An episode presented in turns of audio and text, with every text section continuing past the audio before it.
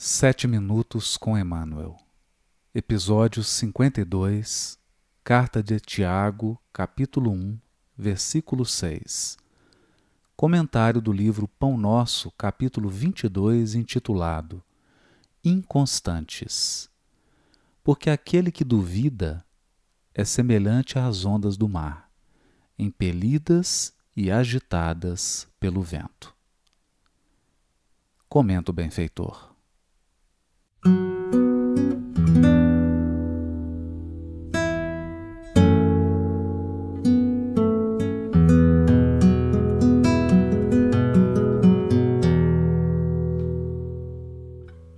Inegavelmente existe uma dúvida científica e filosófica no mundo que, alojada em corações leais, constitui precioso estímulo à posse de grandes e elevadas convicções. Entretanto, Tiago refere-se aqui à inconstância do homem que, procurando receber os benefícios divinos na esfera das vantagens particularistas, costuma perseguir variadas situações no terreno da pesquisa intelectual sem qualquer propósito de confiar nos valores substanciais da vida. Quem se preocupa em transpor diversas portas em movimento simultâneo acaba sem atravessar porta alguma. A leviandade prejudica as criaturas em todos os caminhos, mormente nas posições de trabalho, nas enfermidades do corpo e nas relações afetivas. Para que alguém ajuize com acerto com respeito a determinada experiência, precisa enumerar quantos anos gastou dentro dela, vivendo-lhe as características.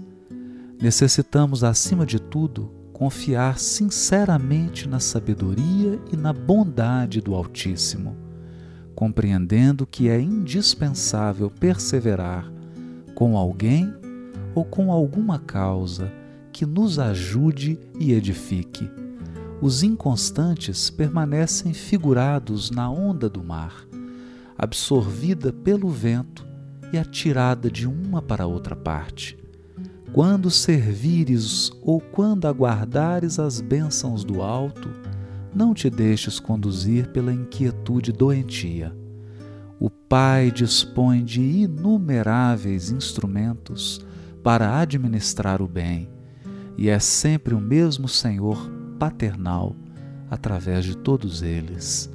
A dádiva chegará, mas depende de ti, da maneira de procederes na luta construtiva, persistindo ou não na confiança, sem a qual o divino poder encontra obstáculos naturais para exprimir-se em teu caminho.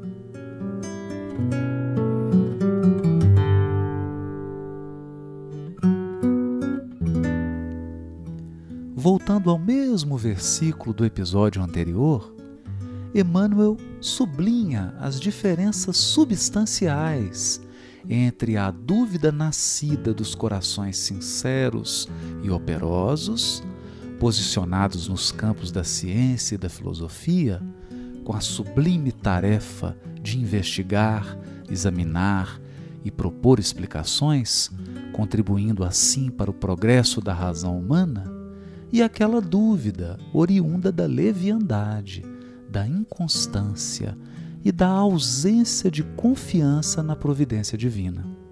Em todos os setores do progresso, onde a bondade de Deus provisoriamente nos situar o espírito em marcha para os cimos, é preciso guardar a fidelidade e a confiança. Aquele que confia na sabedoria e na bondade do Altíssimo sabe que a perseverança é requisito essencial para o êxito em qualquer empreitada. Nas sábias palavras do benfeitor, para que alguém ajuize com acerto com respeito a determinada experiência, precisa enumerar quantos anos gastou dentro dela, vivendo-lhe as características. Basta simplesmente receber ou fornecer informações sobre pessoas e circunstâncias. É preciso abandonar a inquietação e a inconstância, permitindo que o tempo e a experiência nos ajude e edifique por dentro. Viver é mais que simplesmente conhecer. Somente quem vive as características de pessoas e situações pode ajuizar com segurança. O pomar repleto de frutos, dadivoso e abundante, é reflexo da generosidade de Deus, que se expressa através da lei de amor e justiça, mas reclama o pomicultor operante, perseverante, atento, cuidadoso, amoroso e, acima de tudo, fiel aos propósitos do alto.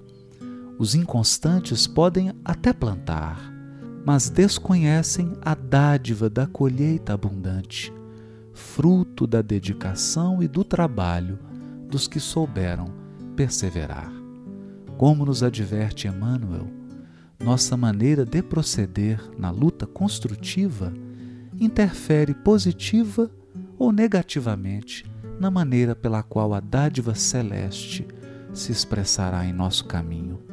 E jamais podemos nos esquecer que o Pai dispõe de inumeráveis instrumentos para administrar o bem e é sempre o mesmo Senhor paternal através de todos eles.